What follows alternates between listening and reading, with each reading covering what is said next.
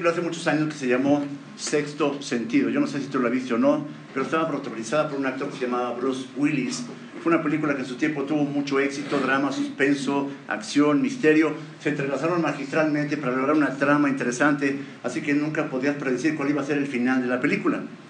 El psicólogo, la, la historia cuenta la historia de un psicólogo de, de nombre Michael Crowe, Bruce Willis, que pasa una estupenda velada con su mujer, él es, eh, son felices, llevan una vida matrimonial casi, casi perfecta, cuando de pronto uno de los pacientes de este hombre llega de manera este, desquiciada y le dispara.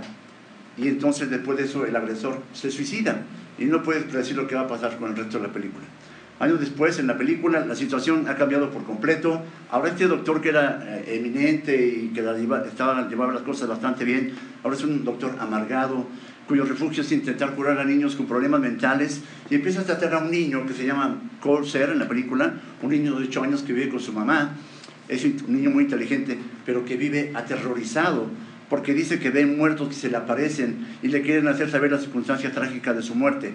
y el desenlace de esta película, de esta historia, es que este psicólogo que trata de ayudar a este niño también está muerto, pero él no se había dado cuenta. En el mismo sentido, pero entendiendo en el ámbito espiritual, el Señor hizo que el apóstol Juan escribiera una carta completamente real dirigida a la iglesia de Sardis, una iglesia que tenía el nombre de que vivía, pero que en realidad estaba muerta. Vamos a abrir nuestra Biblia, por favor, en el libro de Apocalipsis capítulo 3, versículos del 1 al 6, y vamos a estudiar esta porción de la Biblia. Apocalipsis 1 al 6, ¿va? Y vamos a leer nuestro texto de hoy, por favor, ayúdenme a leer. Vamos a leer conmigo los primeros tres versículos y yo leo los restantes tres, por favor. Leemos, por favor. Escribe. El que tiene los siete espíritus de Dios y las siete estrellas dice esto. Yo conozco tus obras, que tienes nombre, que vives y que estás muerto. Sé vigilante y que las otras cosas que están para morir, porque no hallado las obras perfectas delante de Dios. Acuérdate pues de lo que has recibido y oído, y guárdalo y arrepiéntete, pues si no verás, vendré sobre ti como ladrón, y no sabrás a qué hora vendré sobre ti. Pero tienes unas pocas personas en Sardis que no han manchado sus vestiduras y andarán conmigo en vestiduras blancas porque son dignas. El que venciere será vestido de vestiduras blancas y no borraré su nombre del libro de la vida y confesaré su nombre delante de mi Padre y delante de sus ángeles. El que tiene oído, oiga lo que el Espíritu dice a las iglesias. Antes de entrar al estudio de esta porción de la palabra de Dios, permíteme orar. Vamos a orar. Señor bendito Padre Celestial, te damos muchas gracias porque nos permites en tu misericordia y en tu gracia poder abrir tu palabra, Dios, poder instruirnos a través de ella.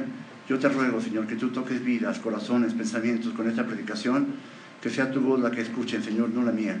Que sea tu Santo Espíritu el que obre, Señor, el Señor que está aquí adelante.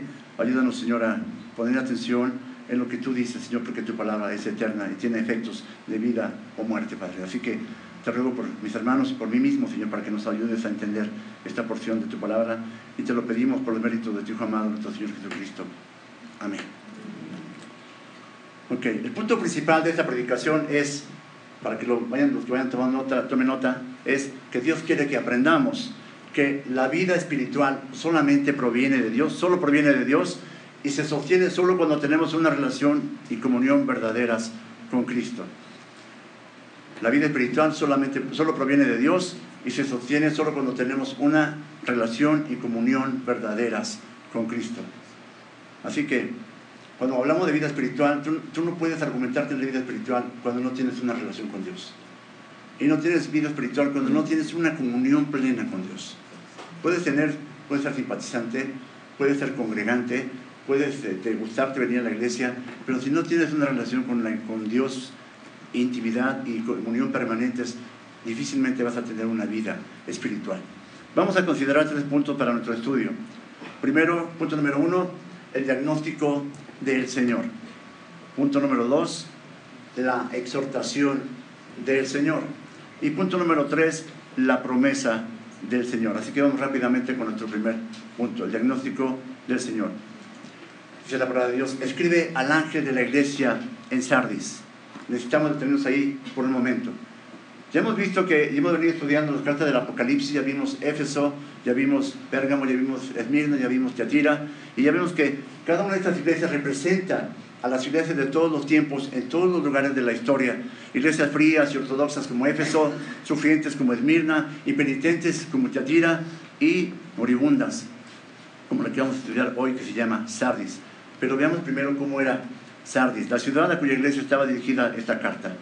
Por el siglo V antes de Cristo, Sardis era una de las ciudades más poderosas del mundo. Hasta el año 549 antes de Cristo fue la capital del reino de Lidia, en ese entonces un, imperio muy, muy eh, conocido, muy poderoso y estaba estratégicamente situada a unos 450 metros sobre el, valle de, modo que sus habitantes se sentían seguros. Ellos venían a venir a sus enemigos, había laredas totalmente empinadas y era difícil que pudieran llegar a ellos por ese lado y la única parte que tenían que cuidar, ellos estaban perfectamente fortificados ahí. Sin embargo, fue capturada por los persas en el año 549 a.C. y destruida por los, los jónicos en el año 501, 501 a.C. y conquistada por Alejandro Magno en el año 334 a.C. Sardis llegó a ser famosa por su riqueza material, su gran opulencia, la industria ovejera, ellos eh, eran manufactureros de la lana, y aprendieron a, a entintar la lana, a darle a triturarla y elaborarla con toda clase de prendas y se hicieron famosos por ella y muy ricos, por cierto. Había un escritor famoso y poeta de esa época, Esopo, que era oriundo de Sardis.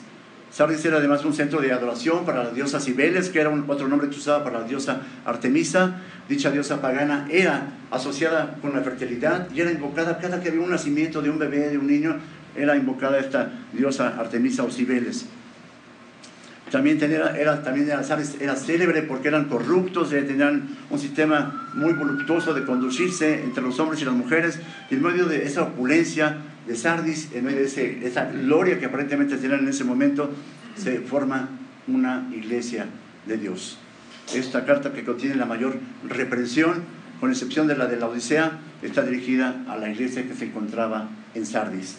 La iglesia de Sardis estaba muerta en el sentido de que estaba compuesta en su gran mayoría por personas no, no redimidas, no regeneradas, igual que muchas iglesias en el día de hoy. Y, ya, yo no sé si te parece que tenga algo que ver con nosotros hoy en día, pero la reprensión está ahí. Entonces necesitamos estar muy atentos para poner atención. ¿Por qué el Señor dejó escrita esta carta en el canon de la Biblia? No es casualidad que la haya dejado escrita ahí, es importante que pongamos atención. El que tiene los siete, los siete espíritus de Dios y las siete estrellas dice esto.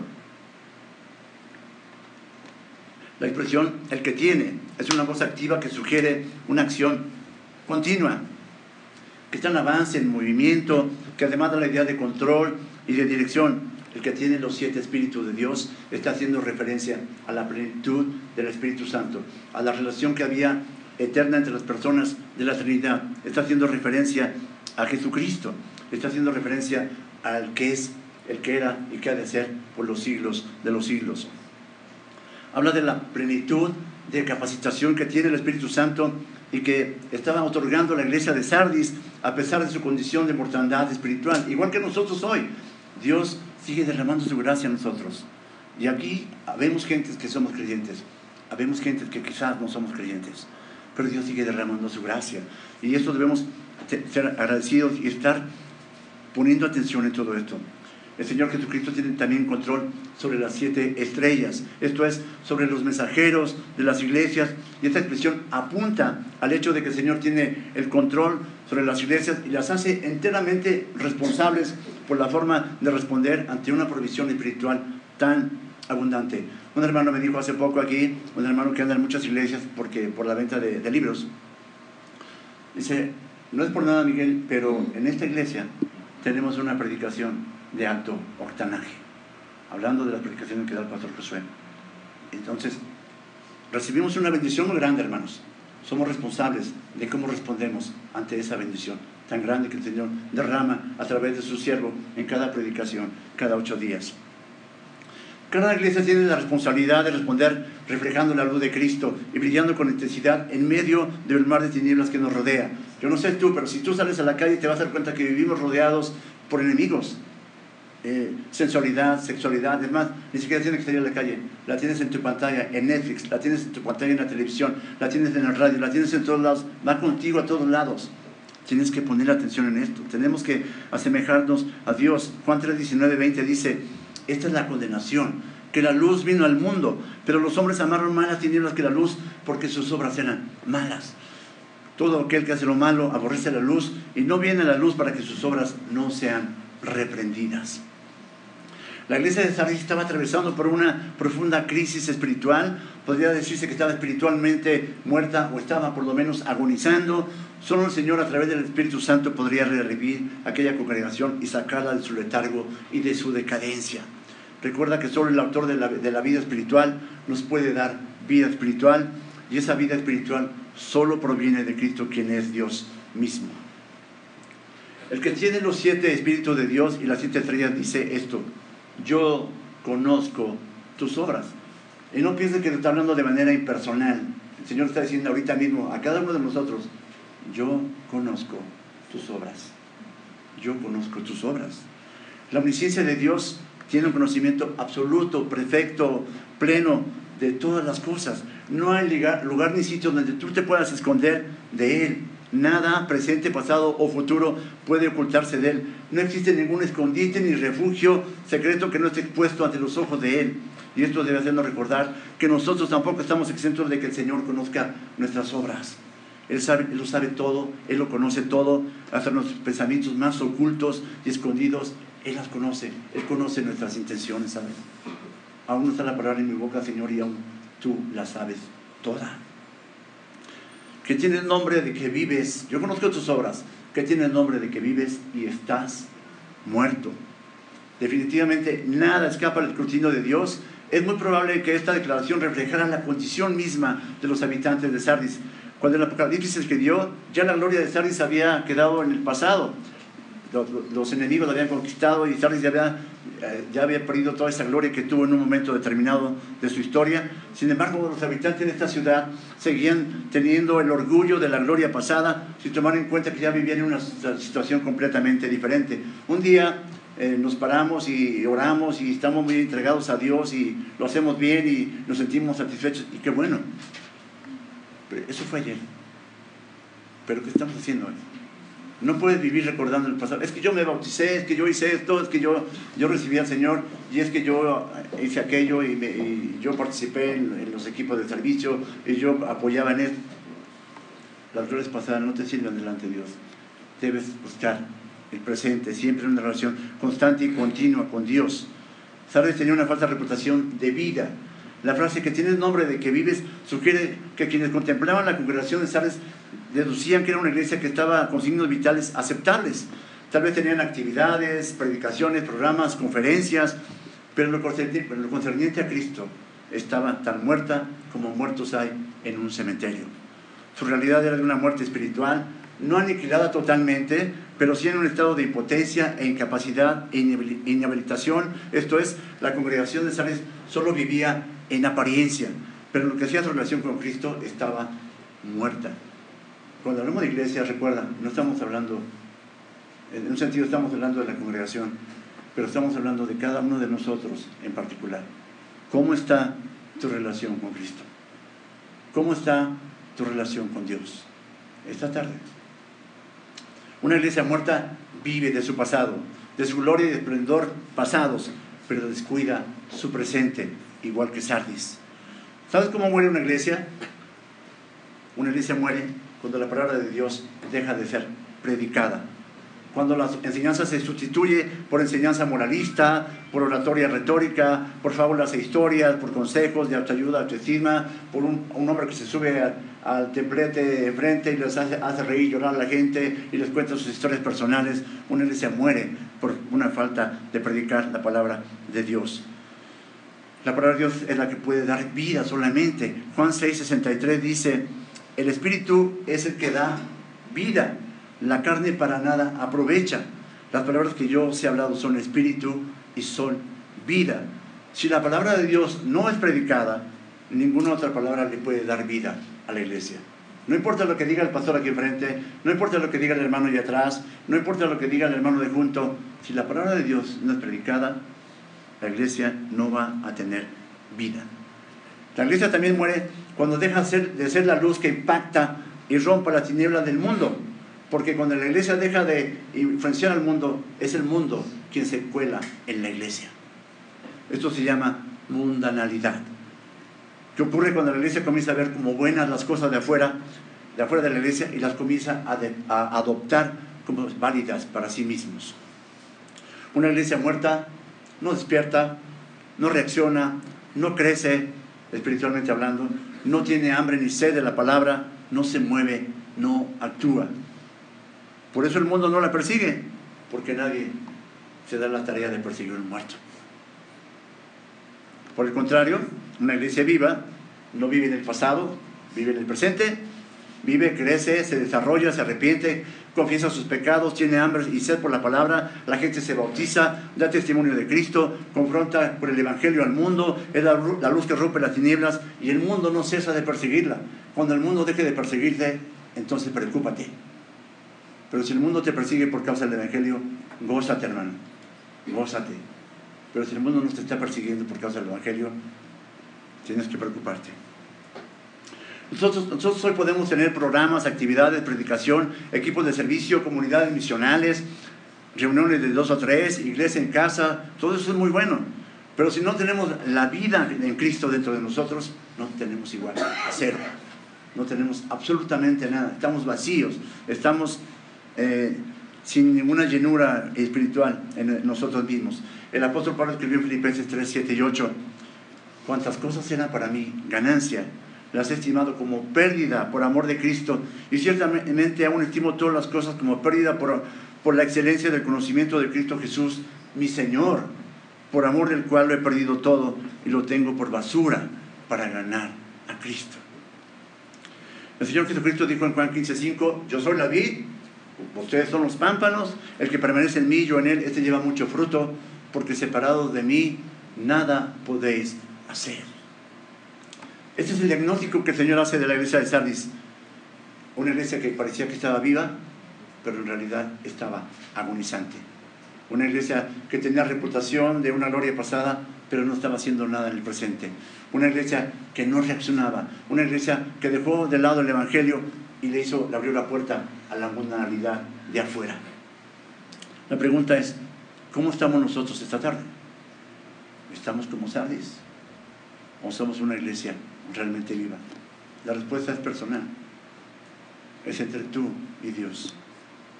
Esto nos lleva a nuestro segundo punto, la exhortación del Señor.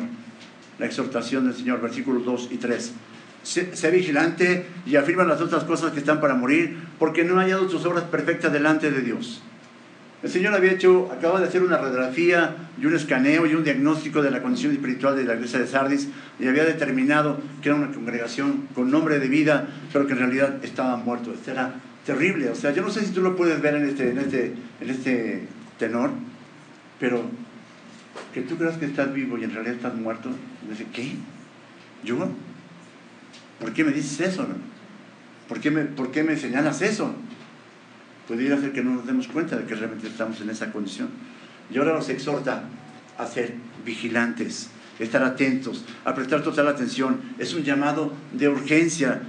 Cuando tú vas manejando y escuchas una sirena, sabes que va una emergencia a bordo. Sabes que escuchas una patrulla con la sirena abierta y que van avanzando. Sabes que hay una emergencia que van a atender. Es algo que requiere eh, rapidez, algo que requiere atención, algo que requiere urgencia, demanda cuidado. Hey, te acabo de diagnosticar una enfermedad que te está a punto de, matarte. Tienes que poner mucha atención a lo que te digo. Tienes que tomarte el antídoto, si no te vas a morir. Despierten de su anestesia espiritual. Que suenen las alarmas, hay peligro, continúen vigilando. Es lo que está diciendo el Señor. La vez que los habitantes de Sardis sucumbieron a sus enemigos, ¿sabes por qué fue? Porque sus guardias descuidaron esas laderas empinadas por donde pensaron que nadie podía escalar y llegar a la ciudad. Y se limitaron a cuidar nada más la entrada principal de su ciudad, por donde tenían dos contingentes militares. Pero en ese descuido llevaron su propia aparición, porque por ahí treparon los soldados enemigos, se colaron, abrieron las puertas, los agarraron a dos fuegos y Sardis sucumbió. Del mismo modo, tanto los creyentes de Sardis como los de hoy cometemos el gran error de dejar de vigilar al enemigo. Y ese enemigo es cruel, es despiadado, no va a perdonar al rebaño, no va a perdonar a ti, no va a perdonar a tus hijos, no va a perdonar a tu familia, no va a perdonar a tus amigos. Así que hay una dependencia total de Dios y una vigilancia constante de los enemigos que acceden al creyente. Es el mejor antídoto para la seguridad espiritual. Sigue diciendo nuestro texto, afirma las otras cosas que están para morir. Había una debilidad intrínseca de la vida espiritual de la congregación que hacía que incluso el más leve vestigio de vida que quedaba en Sardis estuviera a punto de morir. Tenían poquitos, tenían pocas cosas y las tenían que conservar. Había que hacer algo, había que cuidar, era una emergencia. Los valores que aún permanecían continuaban declinando cuando Jesús pronunció este mandamiento. Era un imperativo de vida o muerte. Cuando estás en esta situación, tienes que estar muy atento para seguir las indicaciones que pueden salvarte la vida. La iglesia de Sardis debía afirmar esas cosas ante la inminente posibilidad de perder la última señal de vida espiritual antes de, que el pulso espiritual se detuviera por completo. Una verdadera relación con Cristo, sometimiento a la palabra de Dios, confesión de pecados, oración constante, lectura y estudio de la Biblia, de su palabra, todas esas cosas debían ser afirmadas si es que la iglesia de Sardis quería seguir viviendo lo mismo que nosotros. Si no guardamos esas cosas, difícilmente vamos a permanecer. ¿Realmente estamos afirmando estas cosas nosotros? No se trata de lo que hacemos aquí los domingos. El pastor decía la mañana, adoras a Dios el lunes y queda el martes y el miércoles. Glorificas a Dios el jueves, comparte de él el viernes, te ponen la casaca de Dios los sábados o solamente los domingos y llegamos corriendo y nos salimos corriendo y creemos que llegar corriendo, salir corriendo es suficiente. No, en absoluto. Un creyente lo es 24 horas, minuto a minuto, 365 días al año por toda su vida. Ese es un verdadero creyente. Allí donde nadie nos ve, donde no tenemos que impresionar a nadie, en lo íntimo, donde somos como realmente somos, sin disfraces, sin caretas, sin máscaras. Cada uno de nosotros somos la iglesia de Cristo. Dice el Señor, porque no he hallado perfectas tus obras delante de Dios. El Señor ha buscado, pero no ha hallado buenas obras en la iglesia de Sardis. Quizás no las ha hallado también en la nuestra.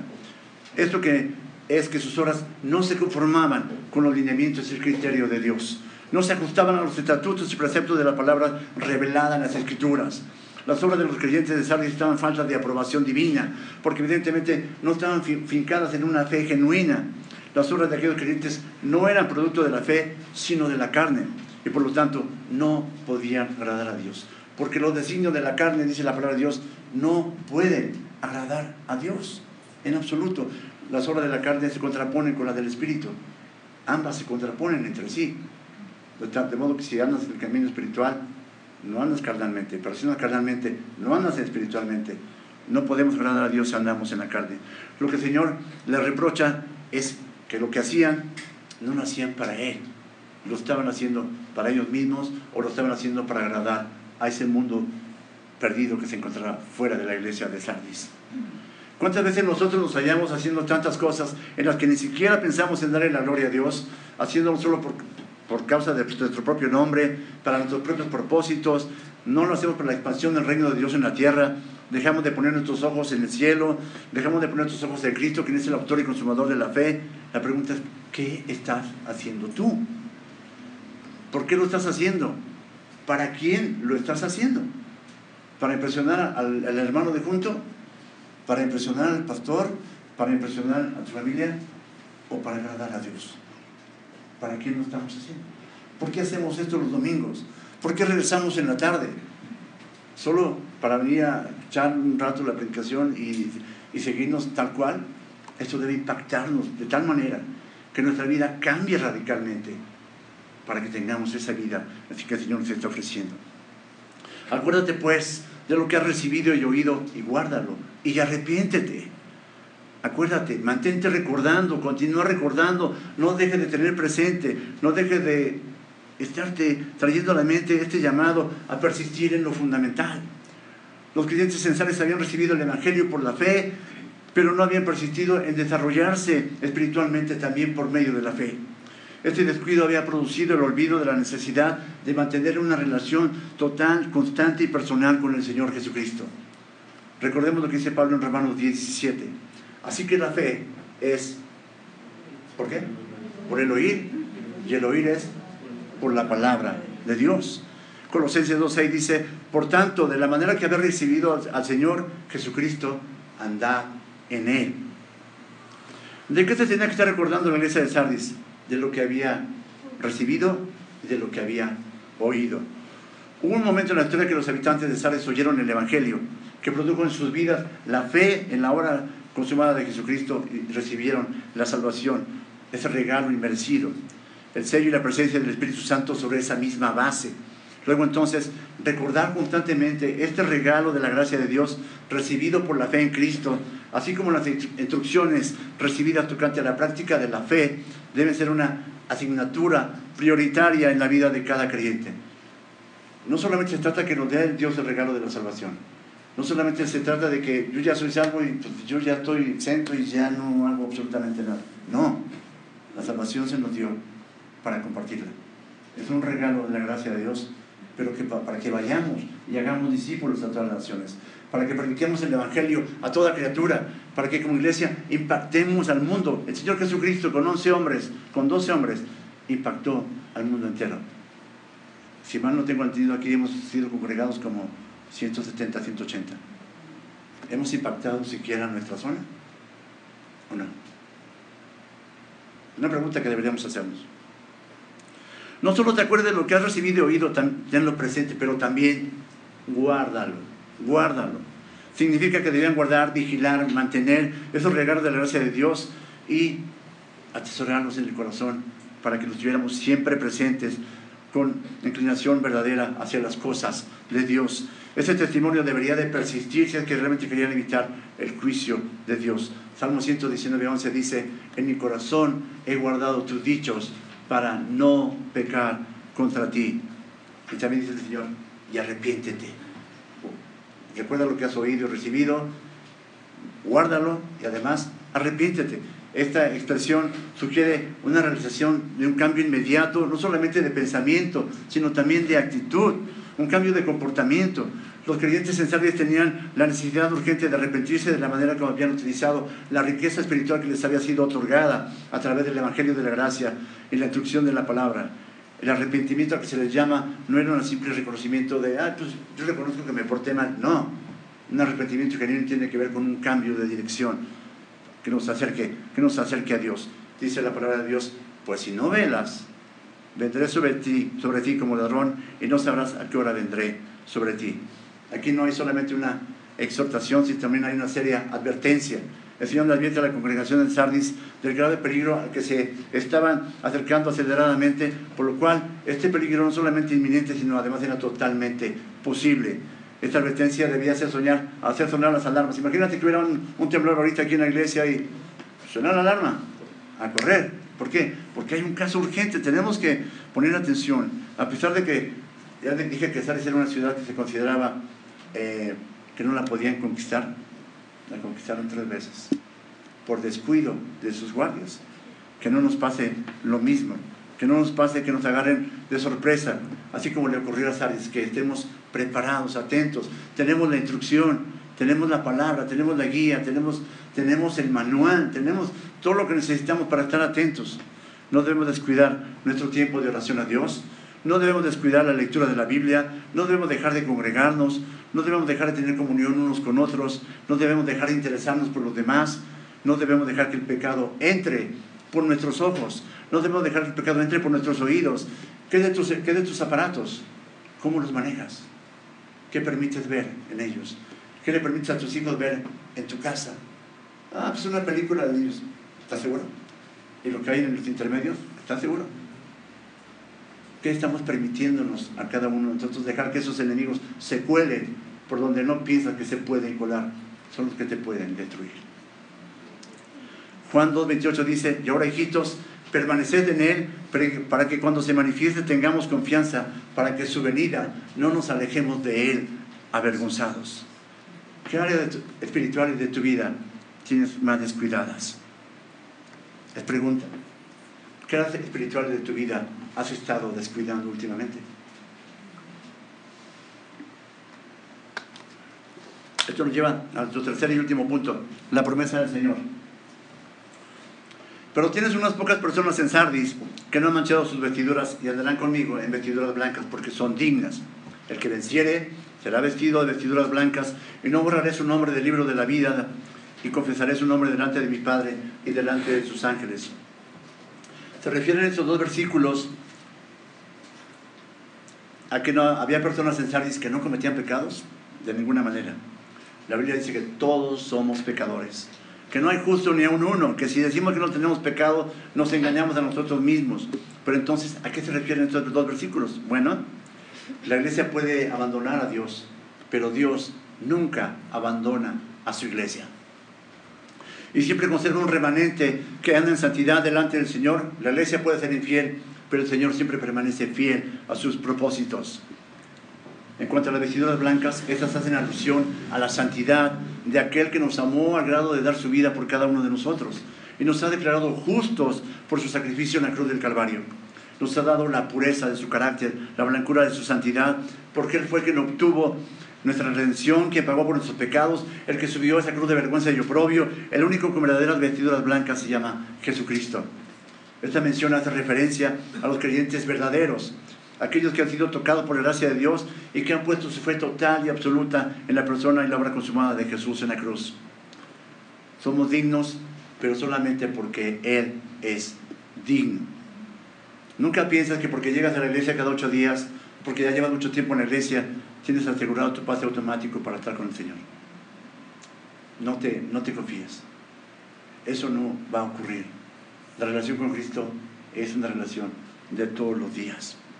El Señor hace tres promesas concretas al remanente fiel de Sardis. Una, la primera promesa dice, andarán conmigo en vestiduras blancas porque son dignas. Andarán es, caminarán conmigo, estarán conmigo, tendrán comunión conmigo, unión íntima y personal. Pero ese caminar con Dios requerirá una vestimenta especial. Lo harán en vestiduras blancas. Esto habla de la pureza la santidad que Dios exige para alguien, que, que alguien pueda entrar en su presencia.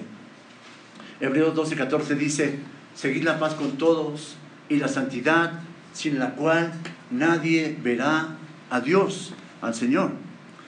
Debido al rechazo de contaminar sus vestidos bajo la presión social y cultural en la que se hallaba la iglesia de Sardis y ese remanente, Cristo les promete sustituir sus vestidos humanos no manchados con otros que ahora serán blancos por decreto divino. Además, esta promesa motivaría la fidelidad de los pocos de Sardis que se mantenían firmes frente a la gran apatía que se había apoderado de la mayoría de la iglesia. No sé si tú recuerdas el, pasaje donde aparece Elías en el Antiguo Testamento. Y Elías decía, Señor, que, yo estoy solo y ya no hay profeta tuyo. Señor dice, he guardado un remanente de, gente que no dobló su rodilla delante de Baal. Y, y Dios tenía guardado un remanente junto con Elías. El Señor siempre guarda un remanente en su iglesia. Aunque muchos se, se aparten, el Señor permanece fiel. El Señor dice, porque son dignas. Es importante recordar que todo ser humano es indigno delante de Dios, es indigno de las bendiciones de Dios, pero estas llegan a nosotros por los méritos de Cristo. Apelamos a los méritos del Señor, el único que fue capaz de complacer a su Padre. Este es mi Hijo amado en el cual tengo complacencia, decía el Señor. El único que es digno por sí mismo delante del Padre Celestial. Al que venciere será vestido de vestiduras blancas. Esta repetición, este énfasis que estamos viendo aquí de esta promesa, habla de seguridad, habla de algo que tendrá su seguro verificativo o cumplimiento, porque Dios es quien lo promete. El vencedor será vestido de vestiduras blancas como una exhibición de festividad, de victoria final. Es además un galardón adecuado para quienes rechazaron la corrupción de Sardis, la corrupción del mundo y un reconocimiento público de fidelidad a Cristo. En este punto la pregunta es, ¿cómo estamos cada uno de nosotros? ¿Estamos guardando nuestras vestiduras de la sociedad, del mundo? ¿Cómo nos comportamos en la escuela? ¿Cómo nos comportamos en la calle?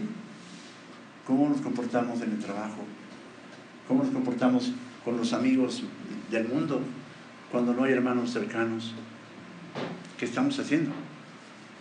y no borraré su, nombre del libro de la vida. Segunda promesa, no borraré su nombre del libro de la vida. Nunca, jamás, de ninguna manera borraré su nombre del libro de la vida. El Señor se refería a aquellos que no solo profesaban o decían tener, una, tener vida, sino aquellos que en verdad la poseían. Y no se trata aquí de la posibilidad de que la salvación se pudiera perder, la salvación no se pierde. El que es salvo es salvo para siempre. Pero se refiere a todos aquellos que han confiado verdaderamente en el Señor Jesucristo y han puesto su fe en Él con todo su corazón, que son los verdaderamente salvos. Son, son ellos los que van a estar inscritos en el libro de la vida del Cordero. En los tiempos antiguos, los nombres de quienes morían eran, los que morían físicamente, eran borrados de las listas o registros de las ciudades. Las autoridades solo mantenían el padrón de los ciudadanos vivos. De la misma manera, en el libro de la vida, solo permanecen inscritos los nombres de quienes tienen vida espiritual por haber puesto su fe y su confianza plena en la persona del Señor Jesucristo. El creyente verdadero tiene esta promesa, no voy a borrar tu nombre del libro de la vida. Esto debería de profundamente. Imagínate llegar aquí cada ocho días. Imagínate leer la Biblia de, de pe a pa.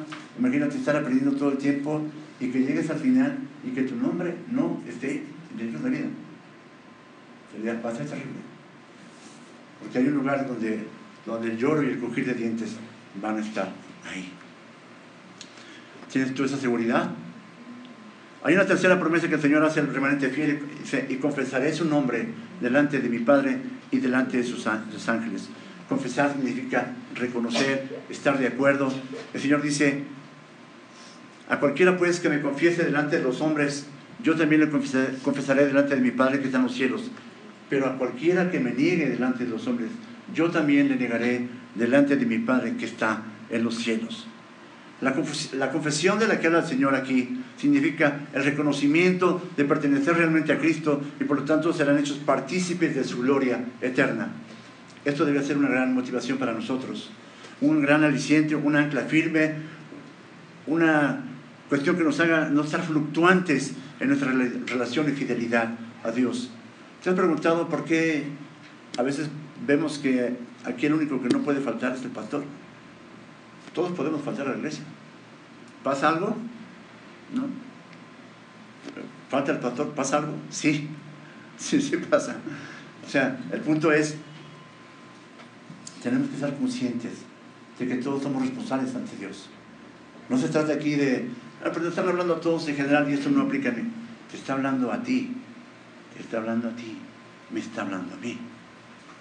Al igual que esto, decía que esto debe ser un gran aliciente, también debe ser una gran preocupación. ¿Qué estoy haciendo yo para no ser fluctuante en mi fidelidad a Dios? ¿Por qué no acabo de entender que mi fidelidad a Dios no solamente es los domingos, es todos los días, es en todo momento, en todo tiempo, en cualquier situación? Al igual que en las cartas anteriores, hace un solemne llamado a cada uno de nosotros. El que tiene oído, oiga lo que el Espíritu dice en las iglesias. Tus hijos se preocupan, si usted eres papá, tus hijos se preocupan. ¿Y tú quieres lo mejor para tus hijos? Si eres abuelito, tus nietos te preocupan. ¿Y tú quieres lo mejor para tus nietos? Si eres hijo, quieres lo mejor para tus padres. Si eres hermano, quieres lo mejor para tus hermanos. Si eres un hermano realmente amoroso aquí en la iglesia, ¿qué es lo mejor para tus hermanos? Y esto mejor es estarnos animando unos a otros. ¿Cómo estás espiritualmente tú esta tarde? ¿Cómo va tu vida espiritual en tu relación con tus hijas, en tu trabajo, en tu escuela? ¿Cómo estás tú? ¿Cómo, estás, cómo está él? ¿Qué pasa? ¿Qué está pasando en tu vida? Y no porque tengamos que ser policías, sino por interesarnos un poco por los demás. El que tiene oído, oiga lo que el Espíritu dice a las iglesias. La responsabilidad es personal. El mensaje es muy importante. Es un mensaje de vida o muerte. Ojalá lo, puedas ver así. Hay que poner mucha atención. Recuerden, una congregación nunca va a ser mejor de lo que sean los miembros que la componen. Una congregación nunca va a ser mejor de lo que sean los miembros que la componen. El Espíritu habla a las iglesias a través del apóstol, pero el mensaje lleva un efecto personal para cada uno de nosotros.